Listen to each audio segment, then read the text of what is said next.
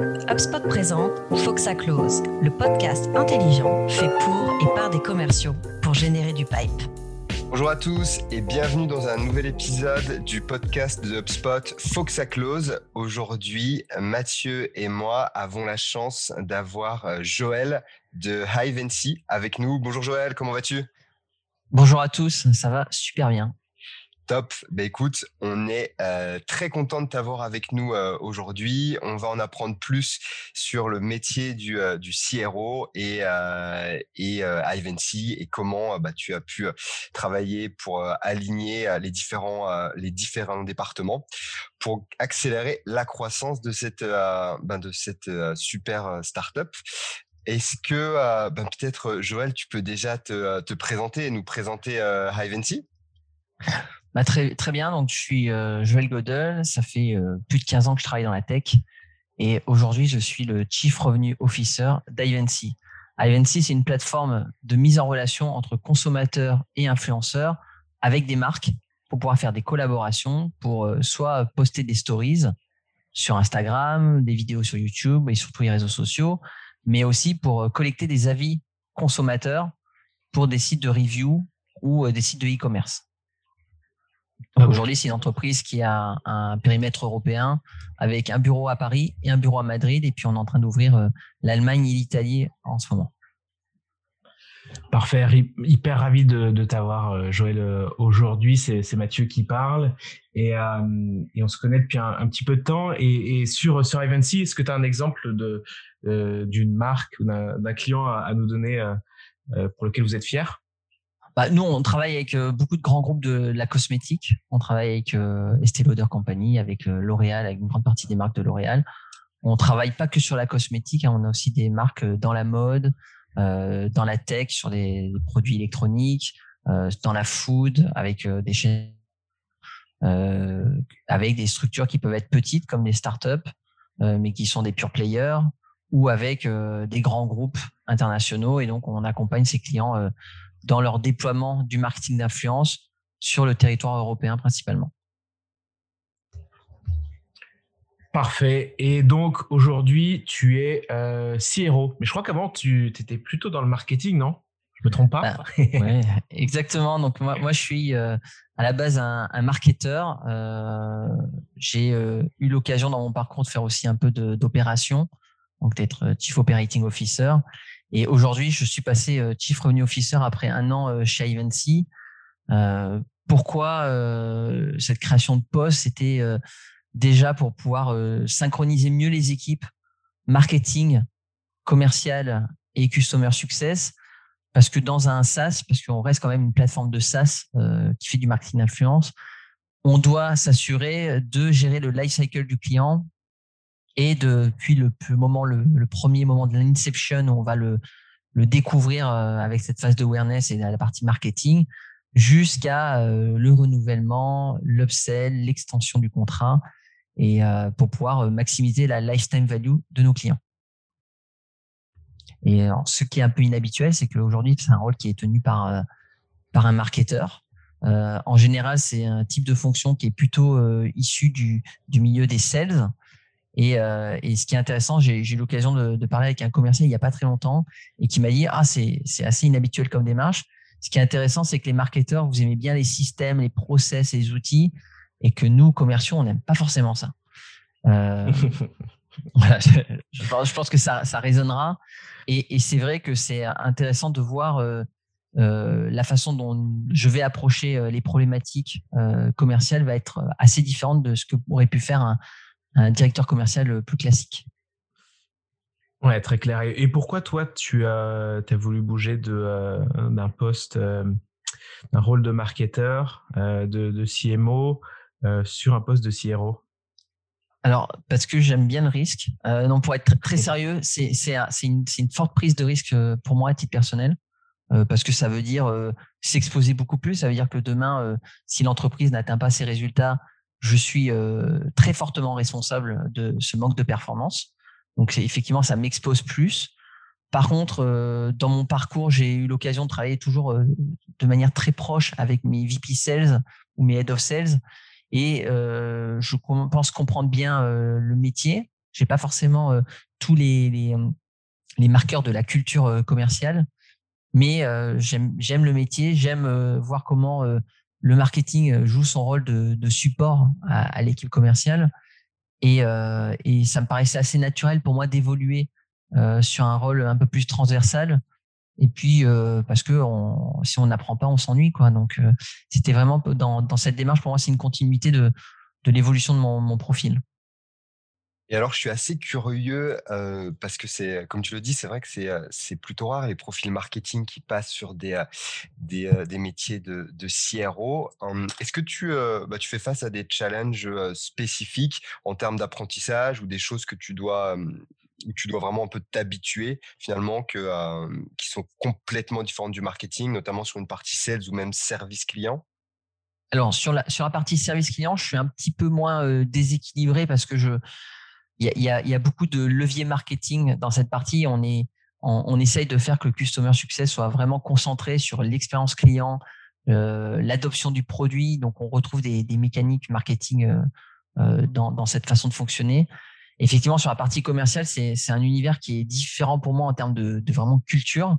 Donc, euh, j'ai la chance d'avoir un, un, un, CEO qui, qui euh, s'assure de me mettre dans les meilleures dispositions possibles pour prendre ce rôle, et donc qui m'a mis à disposition euh, un, coach euh, qui est un, VP Sales euh, qui m'accompagne dans cette démarche de mieux comprendre les enjeux de la négociation, de la motivation des équipes, parce que c'est une le, les, logiques d'équipe dans une, dans une fonction sales sont très différentes de celles qu'on peut voir dans une équipe marketing. On n'a pas les mêmes dynamiques de groupe, on n'a pas le même goût de la compétition, du challenge. Et, et ça, c'est des choses que moi, je dois acquérir. Et donc, j'en apprends un peu plus tous les jours. Donc, je, je, participe énormément à, à, aux réunions que font les équipes commerciales, que ce soit au niveau d'ISDR ou des closers donc, je m'insère euh, discrètement euh, dans les réunions.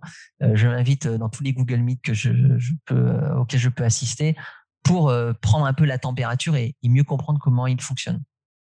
Ok, c'est c'est top de la part de, de ton de ton CEO d'avoir pu te mettre ça à, à disposition. Du coup, monter en compétence à fond sur la partie sales pendant cette cette acquisition de, de poste finalement. Les autres, tu avais plus de plus d'expérience, donc à, peut-être un peu moins de, temps de formation. Et alors, sur quoi tu es, tu es jugé finalement, parce que ton CEO met à disposition des ressources. quelles sont les, bah, voilà, quelles vont être les métriques sur lesquelles tu vas être jugé finalement à ton niveau de, de CRO bah, la, la, métrique reine aujourd'hui, c'est le revenu récurrent, donc le MRR, la capacité de faire évoluer ce revenu mois par mois euh, de l'ordre de 7%, c'est euh, la ligne de conduite qu'on doit avoir. 7% euh, mois par mois, c'est assez gigantesque. je vous laisserai faire les maths, mais ça a une croissance de, de, plus de 100% sur l'année. C'est quelque chose qu'on on, essaye de tenir. C'est c'est dur parce que ça veut dire qu'il faut travailler sur tous les aspects.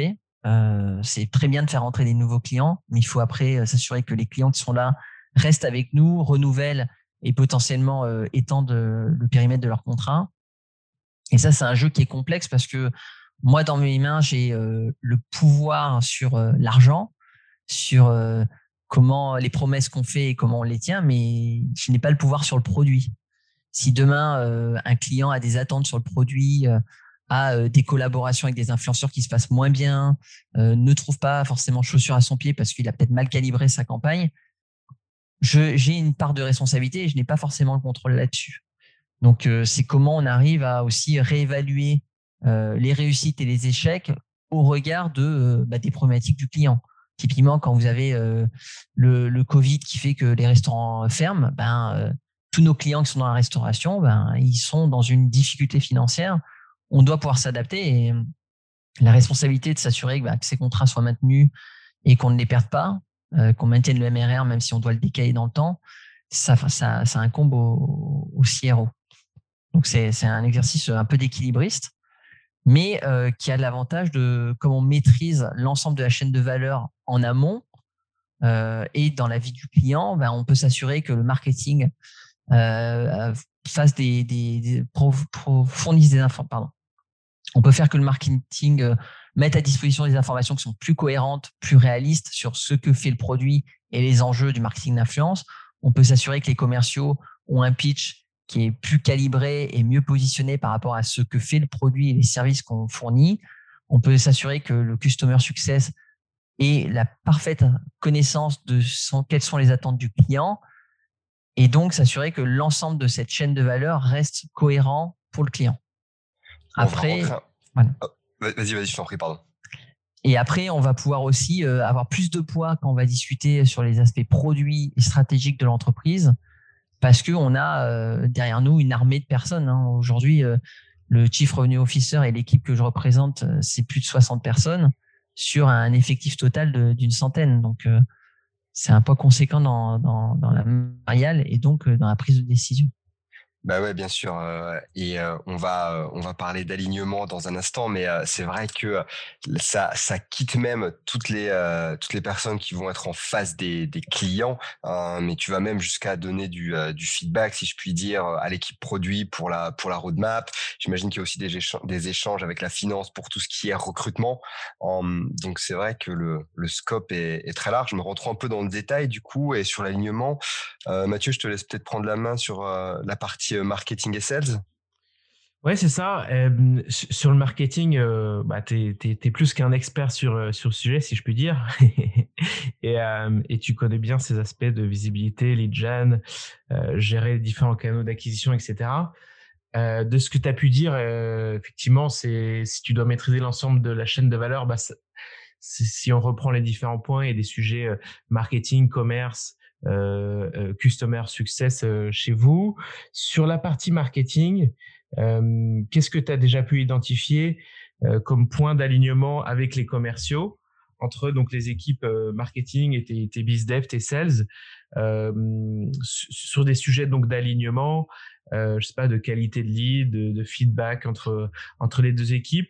Qu'est-ce que toi tu as pu identifier? Puis plus globalement, vu que tu connais hyper bien sujet depuis des années, que tu as l'habitude de travailler avec des équipes sales, qu'est-ce que tu recommanderais pour, euh, bah, pour aligner les équipes euh, marketing et, commerce?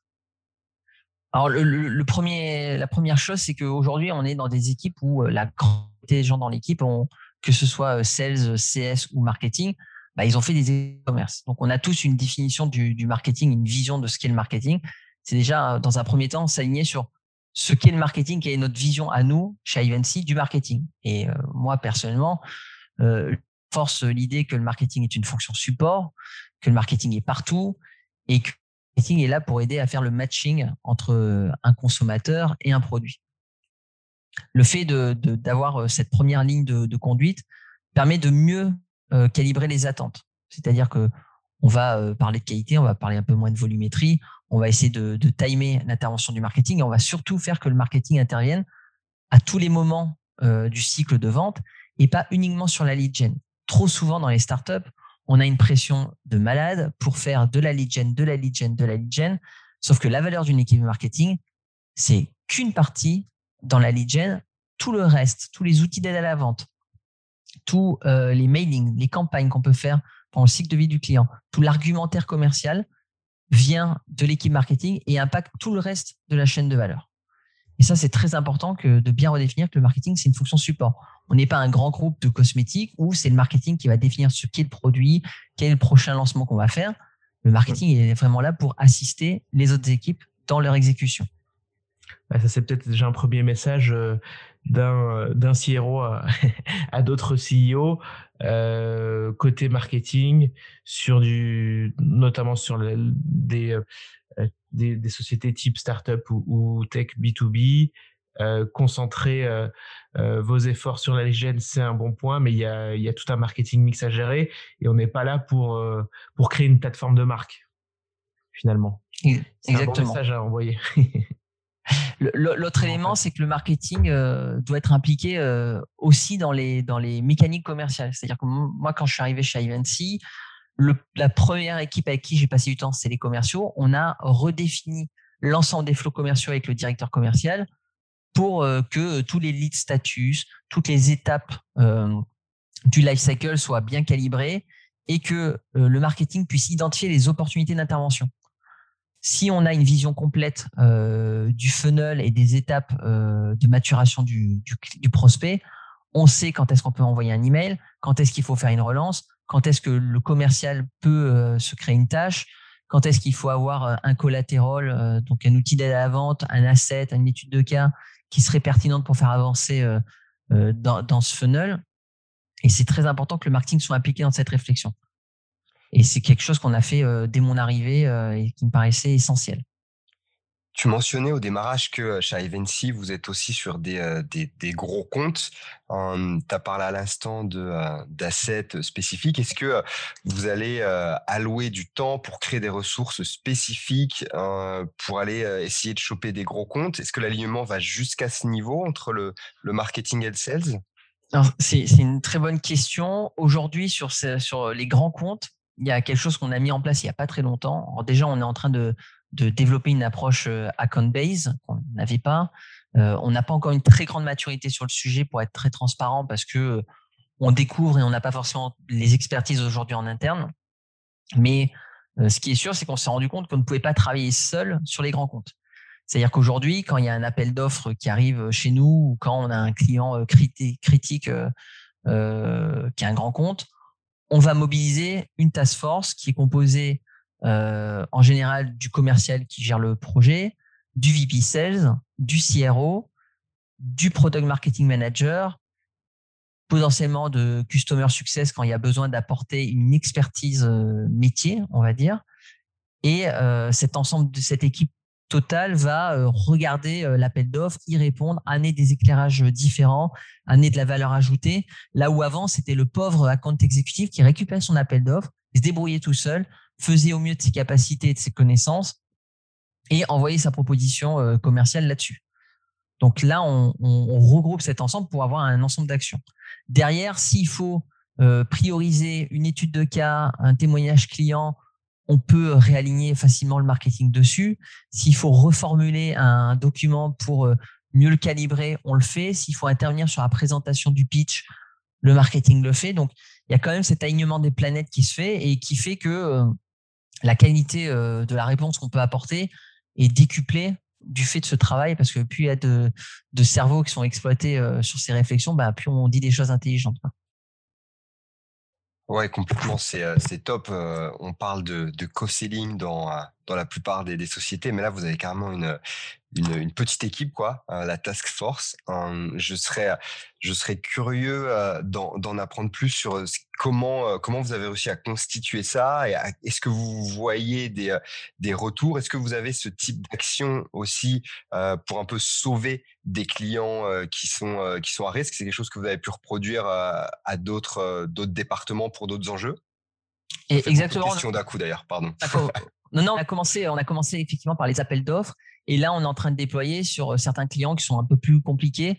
Alors, ça peut être compliqué par rapport au contexte économique, ça peut être compliqué parce que euh, ils ont euh, pas réussi à trouver les bonnes, à faire les bonnes campagnes, et aussi parce que parfois, on a des clients qui ont des besoins sur des territoires où on n'est pas forcément hyper bien implanté, et il faut qu'on aligne les planètes pour aller chercher la communauté, les consommateurs, les influenceurs sur des territoires où on n'est pas connu. Donc, une des choses qu'on a fait là-dessus, c'est quelque chose qui est assez intéressant, c'est qu'on a euh, avait régulièrement des demandes de clients qui disaient bah, moi j'ai envie de me lancer dans tel pays.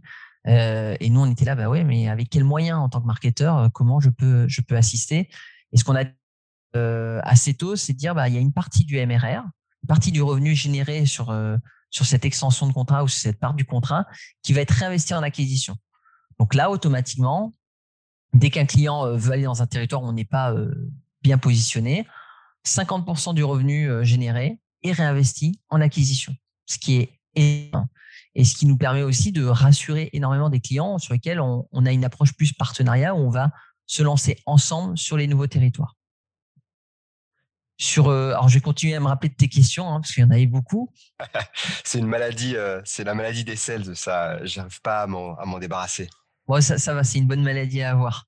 Euh, sur, euh, ce, travail qu'on va faire euh, sur les clients existants, on va aussi parfois faire intervenir le commercial parce qu'il a une relation différente avec, par exemple, les décisionnaires. Donc, comment le commercial peut amener un éclairage différent? comment le commercial peut aussi rappeler les promesses qui ont été faites et aussi les enjeux qui avaient été évoqués à un instant T pour essayer parfois de, de remettre l'église au milieu du village, recalibrer la conversation et s'assurer qu'on parle de la même chose. On va aussi euh, pouvoir faire intervenir euh, certains euh, customer success peut-être plus seniors pour amener un éclairage plus précis sur la stratégie du client. Et, et, moi, mon rôle, c'est justement de permettre d'allouer les bonnes ressources au bon moment et de, de pouvoir mettre un cadre qui est assez flexible pour pouvoir avoir ces, ces adaptations, que ce soit au niveau des contrats, au niveau de la prestation de service ou du produit, qui vont permettre aux clients de rester avec nous. Ce podcast vous est proposé par HubSpot, la plateforme de gestion de la relation client parmi les leaders du marché. HubSpot fournit les logiciels et l'accompagnement nécessaires pour aider les entreprises à accélérer leur croissance. C'est euh, vraiment intéressant.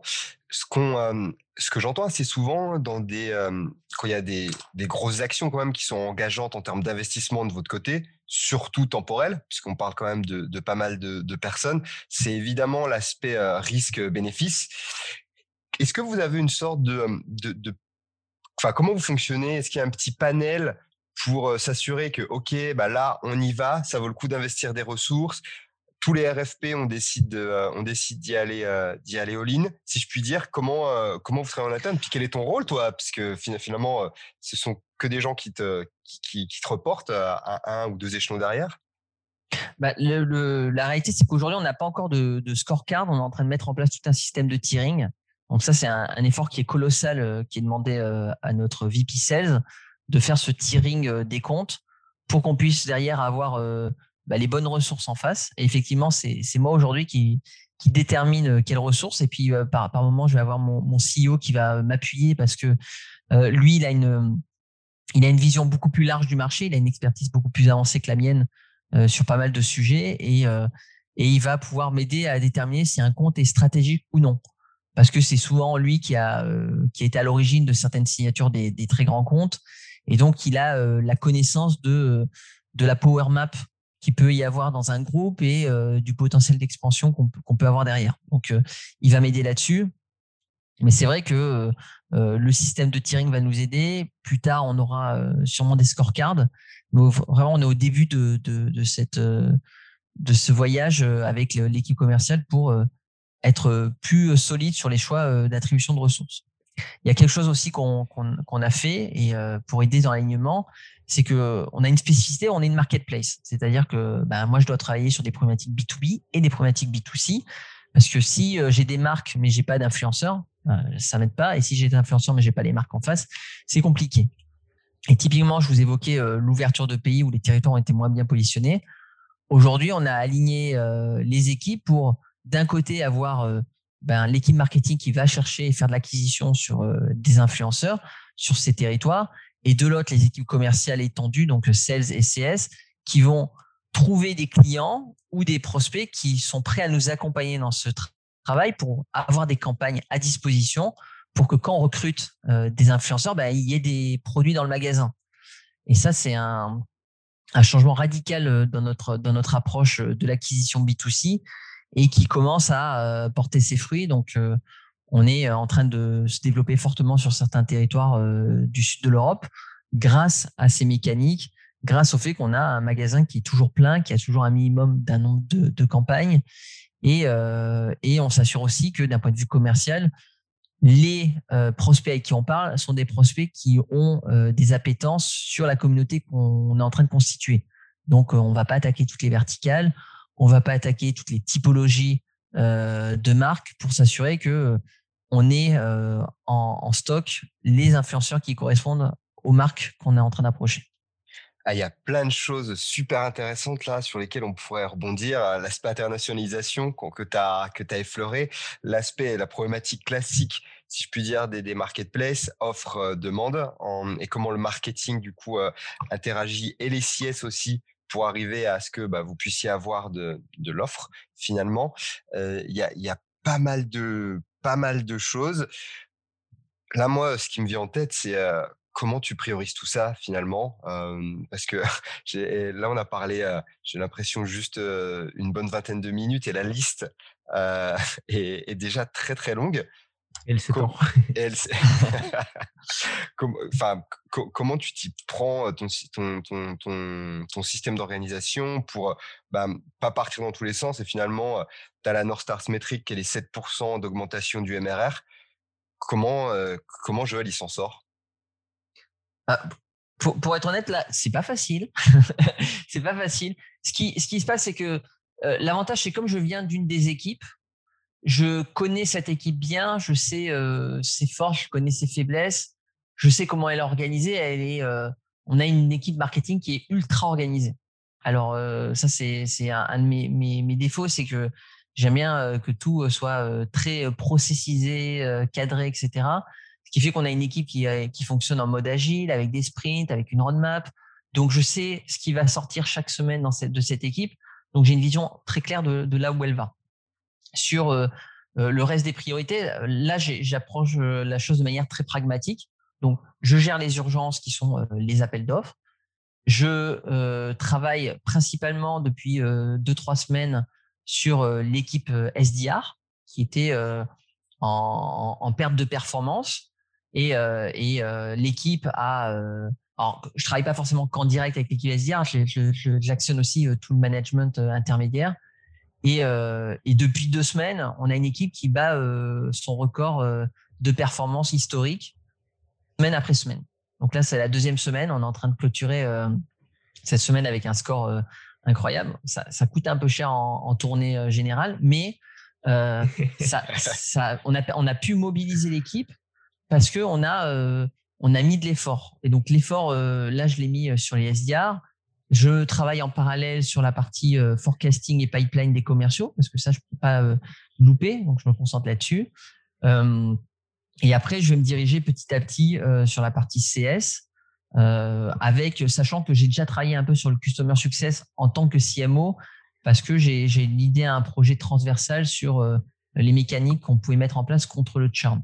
Donc, j'ai déjà audité déjà cette équipe, donc je sais à peu près là où ça va. Mais on est dans une phase de pivot qui est, qui magistrale. Hein. C'est-à-dire qu'on passe d'une entreprise qui était euh, une marketplace qui se positionnait beaucoup comme une agence à une vraie boîte de SaaS qui euh, s'appuie sur la data avec une redéfinition euh, de l'offre. Donc, on a un nouveau pricing qui a été lancé il y a, il y a quelques jours, une redéfinition du service. On a l'équipe Customer Success qui vit un changement incroyable parce qu'on est en train de redéfinir le rôle du Customer Success Manager de mettre en place un customer care avec euh, un, support euh, de niveau 1 et euh, lancer une équipe de professional services.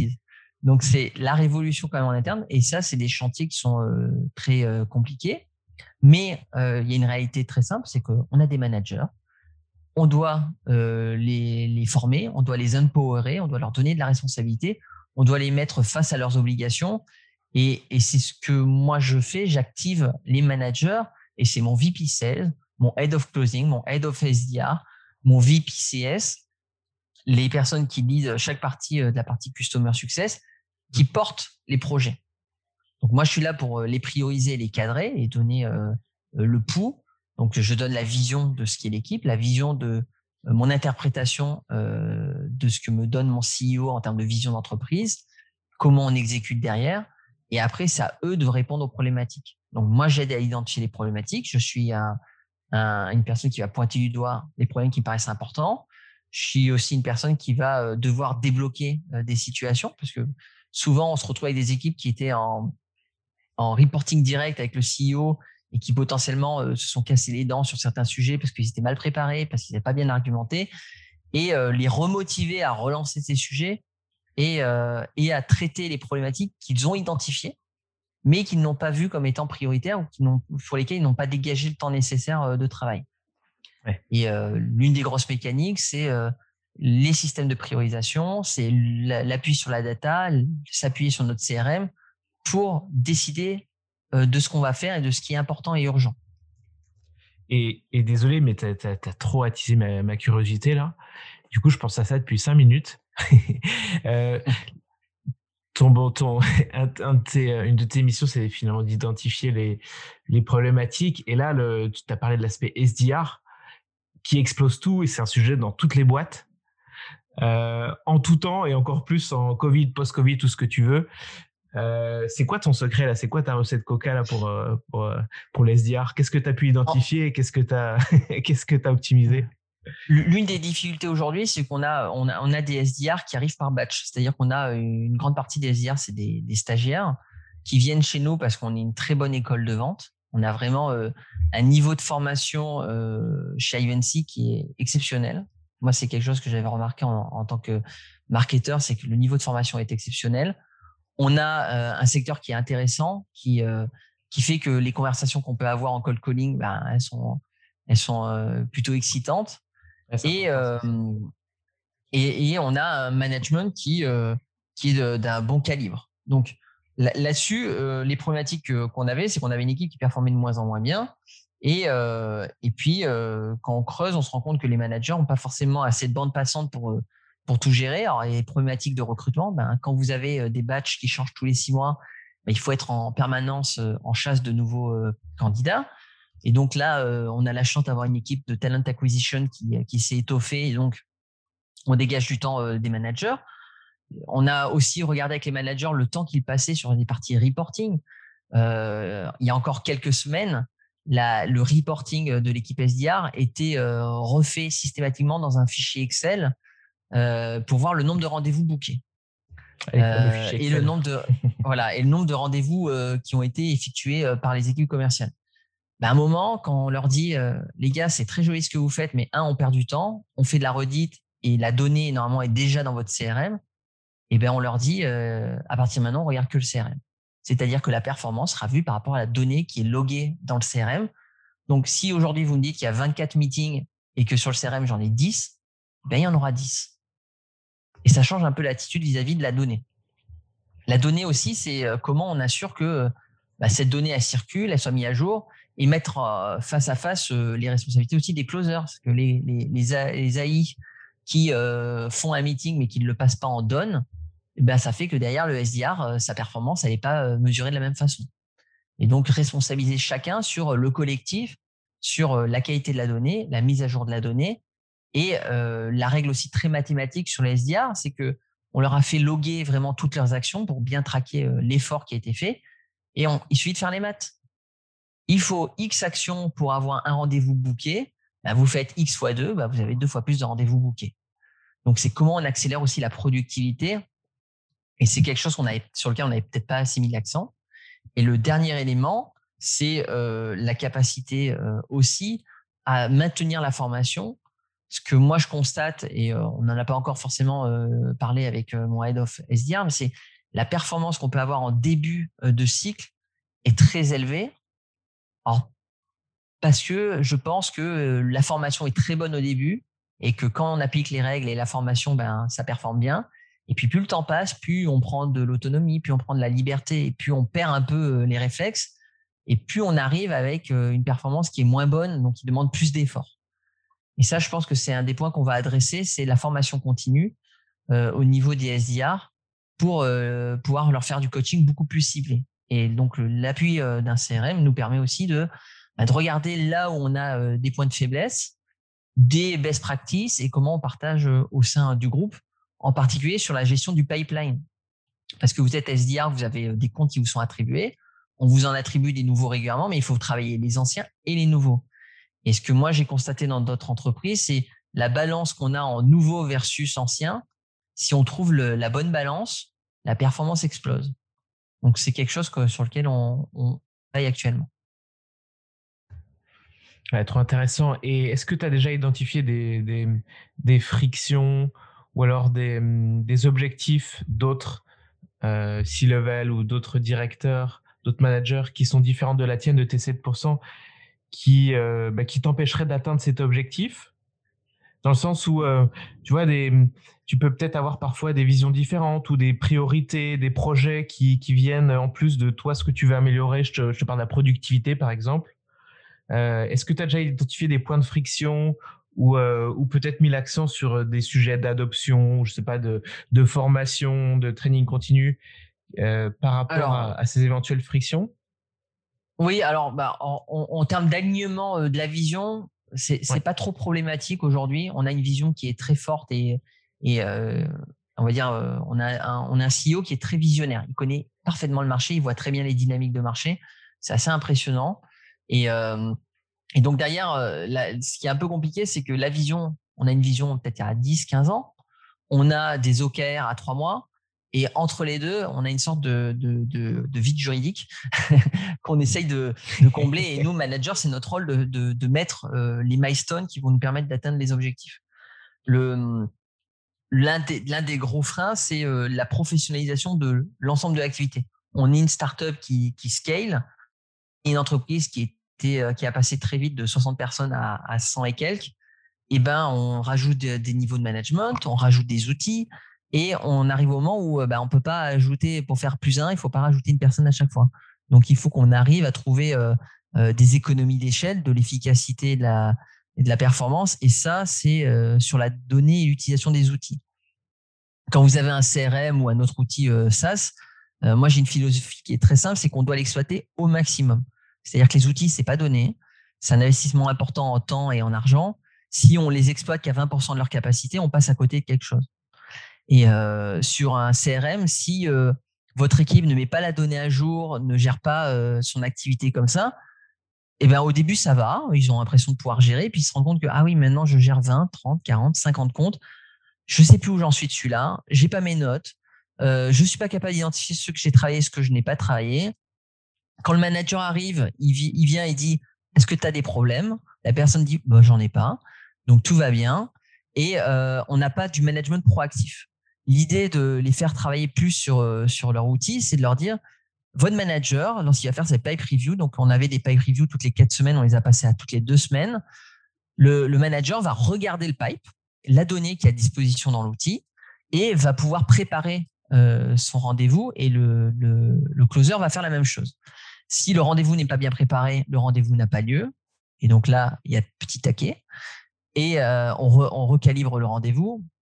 Et ça va permettre au manager d'aller chercher des comptes sur lesquels il veut que son euh, closer euh, soit plus performant, remettre un, coup d'effort, réactive le client et potentiellement fasse intervenir d'autres départements. Et, ça, on, rentre sur du proactif, on n'est pas sur du réactif. Et, le management proactif, pour moi, c'est un peu le, secret de pouvoir y arriver. C'est donnons au manager la donnée et l'information qui lui permettent d'amener de la valeur. S'il est qu'en réactivité, il va arriver trop tard ou sur des mauvais sujets parce qu'ils ne seront pas priorisés. je suis entièrement d'accord. On est, on est vraiment. Euh, bah, je vois deux points ici. C'est que la première chose, c'est que c'est un. Pour te faciliter euh, la chose, la tâche, c'est déjà une question d'état d'esprit et l'autre point, c'est que bah, on est hyper en phase là-dessus euh, chez HubSpot parce qu'on prend toute décision déjà en, analysant la donnée. Et donc, c'est vrai que ça évite les préjugés et, euh, c'est quand même mieux pour, euh, pour des, prises de décision qui sont impactantes. Voilà, et, sur l'usage de, la solution, on se rend compte que ben, euh, les, les comptes sont pas forcément mis à jour, il y a des deals qui sont pas touchés, il y a des probabilités qui sont pas mises à jour. Donc, on peut avoir quelqu'un qui est en phase de verbal commitment depuis six mois, la probabilité est toujours la même. Sauf que quand vous faites ça, et quand vous n'avez pas le réflexe de mettre à jour vos deals, que ce soit en, changeant la probabilité, même si vous gardez le même stage, ou en les passant en close loss, ben, vous, vous trimballez avec vous une sorte de pipe euh, fantôme qui euh, vient avec vous, il donne l'impression que tout va bien.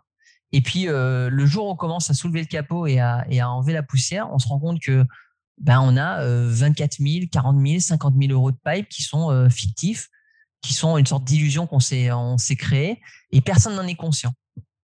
Donc, on a fait l'exercice récemment de dire aux commerciaux, ben, on fait le gros clean-up, on le fait en même temps parce que si vous le faites petit à petit, ben, euh, au niveau de la donnée, on ne pourra pas la lire, on ne pourra pas voir où on en est. Et depuis, on a une vision beaucoup plus claire du pipe. On est en train, euh, ça c'est un gros chantier, hein, c'est la capacité à forecaster de plus en plus euh, précisément. Et ce qui est intéressant dans, l'outil, c'est que on va avoir d'un côté le forecast qui est établi par rapport aux probabilités, et de l'autre le forecast contradictoire fait par le commercial qui dit moi je pense que je vais signer tant. Et donc, c'est assez intéressant de voir que un, commercial va dire, moi, je me commit sur 10 000, mais la donnée du, des, statistiques et de la proba dit, ben, il va closer 6 000. Qu'est-ce qui justifie ce, gap? Est-ce que c'est la personne qui est trop confiante? Est-ce que c'est la donnée qui est pas à jour?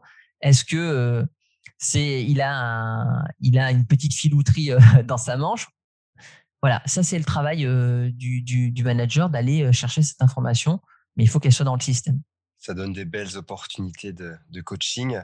Mais si je, si je résume un peu ce que, quelle est ta recette Coca, si je reprends le, le terme de, de Mathieu, finalement, c'est s'assurer qu'il y ait une bonne adoption de l'outil afin d'avoir de la donnée qui soit le plus possible, ce qui va permettre au manager de passer d'un statut de réactif à proactif et, et enfin être, être certain que tout soit aligné dans la, la passation finalement d'une personne à l'autre dans le, dans, le, dans le CRM. peut-être je me, je me rends compte du temps. Tu voulais peut-être rajouter quelque chose, Joël? Ouais, juste sur la partie adoption, je pense que ouais. voilà, sur, sur, la partie adoption, c'est quelque chose qui est très vrai. Je pense qu'on avait un, on, a, on est passé de PipeDrive à HubSpot il y a un an et demi, euh, un peu plus d'un an et demi. Et euh, je pense qu'on n'a jamais vraiment travaillé sur l'adoption. Ce qui fait qu'on a des commerciaux qui, euh, comme souvent, voient, voient, les outils comme des contraintes et n'arrivent pas à en tirer de la valeur. Donc, on leur met en place des dashboards, mais on les forme pas sur les dashboards. On leur parle de data, mais on ne leur explique pas comment les calculer.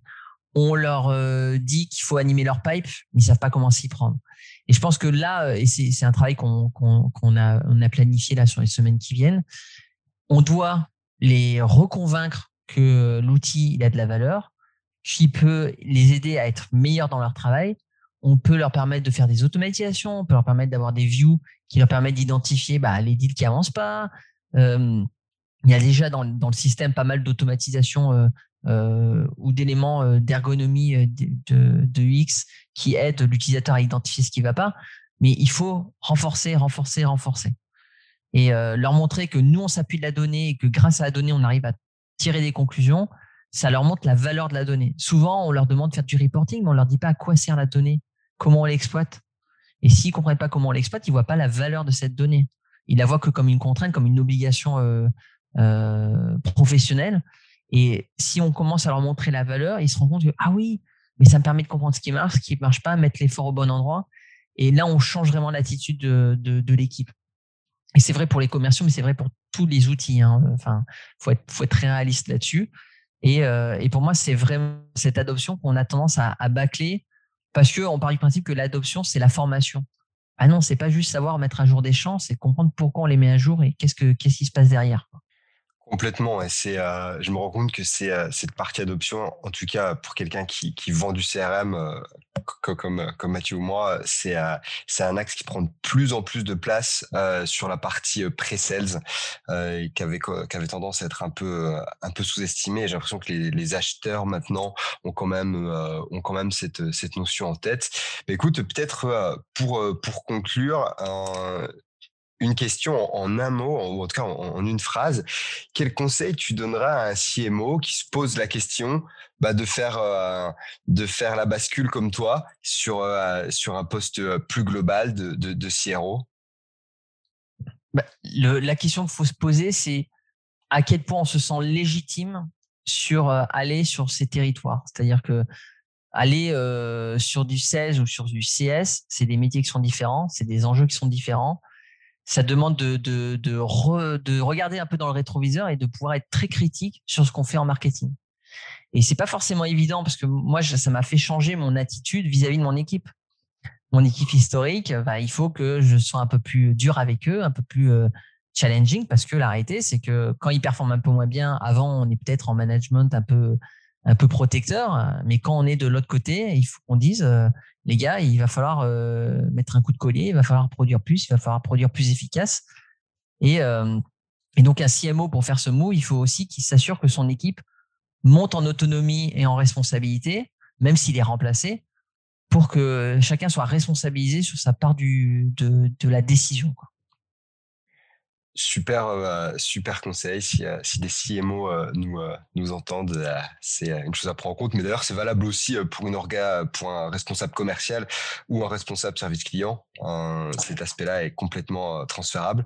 Bah, écoute, merci, merci beaucoup, Joël.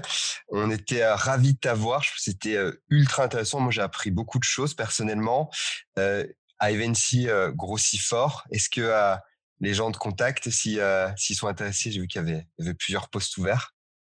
Ah oui, on a beaucoup de postes ouverts. Euh, on est toujours en recherche de talent et on ne fait qu'accélérer. Donc, euh, il ne faut pas hésiter à venir sur LinkedIn et à nous contacter, à me contacter même en direct. Hein. Moi, j'ai pas, j'ai pas de problème. si vous me contactez, n'hésitez pas à mettre un petit mot d'introduction. C'est toujours plus efficace.